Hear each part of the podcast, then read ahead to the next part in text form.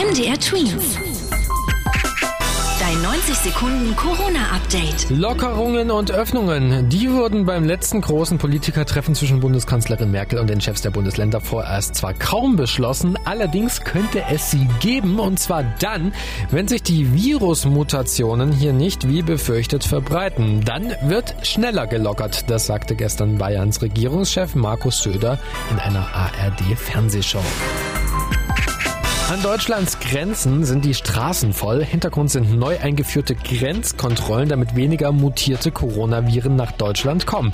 An der Grenze von Sachsen zu Tschechien dauert die Einreise deshalb mehrere Stunden länger. Weil es im Moment so kalt ist, werden teilweise auch Hilfsorganisationen angespannt, um die wartenden Fahrer mit heißen Getränken und Decken zu versorgen. Gute Nachrichten gibt's zum Thema Impfstoff. Der hier in Deutschland zuerst zugelassene Impfstoff von BioNTech wirkt sehr gut. Das hat jetzt auch nochmal eine Studie bestätigt. Dabei wurde untersucht, wie die Impfungen unter echten Bedingungen, also außerhalb der langen Tests und Zulassungsverfahren funktionieren. Bei 93 Prozent der Geimpften gab es trotz Ansteckung kaum Krankheitserscheinungen und nach der Impfung ist niemand mehr an Corona gestorben. MDR. Dein 90 Sekunden Corona-Update.